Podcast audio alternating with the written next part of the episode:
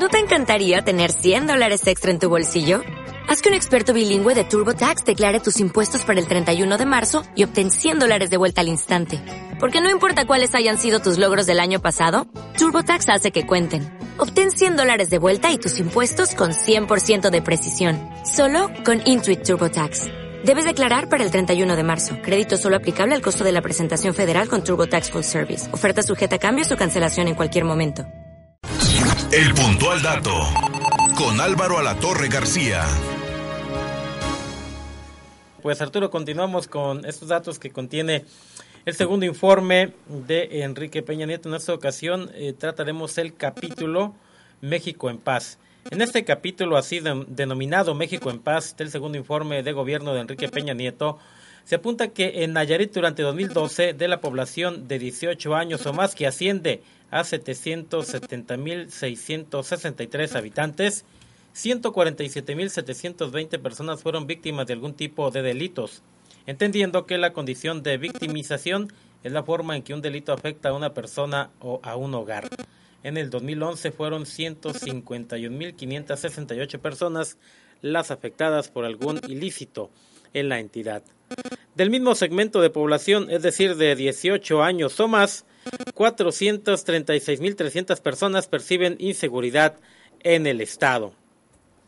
De enero a julio de este año, los hechos delictivos denunciados en los fueros federal y común en Nayarit suman 4.720 y la incidencia por cada 100.000 habitantes es de 394.6 delitos y es la quinta más baja entre todos los estados del país. Durante todo el año pasado la suma de eventos delictivos fue de 8.363 y la incidencia por cada 100.000 habitantes fue de 709.7. Hasta el mes de junio de 2014, la población de sentenciados y procesados reclusos en las cárceles de Nayarit asciende a 3.247 y que representan 273.3 internos por cada 100.000 habitantes. Este índice es el quinto más alto a nivel nacional. En el año 2012, último dato disponible, en Nayarit se reportaron 2.106 egresos de los centros penitenciarios, 1.907 del fuero común y 199 del fuero federal.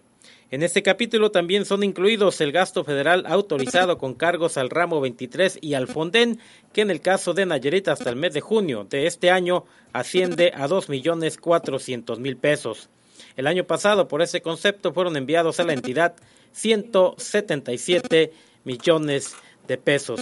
Es la información más relevante relativa a Nayarit Arturo en este capítulo México en paz del segundo informe de gobierno de Enrique Peña Nieto. Mañana continuaremos con otro de estos capítulos. Datos, datos interesantes que arroja este segundo informe de Enrique Peña Nieto. Una tercera parte de la población eh, percibe inseguridad, que es inseguro el Estado, ¿no?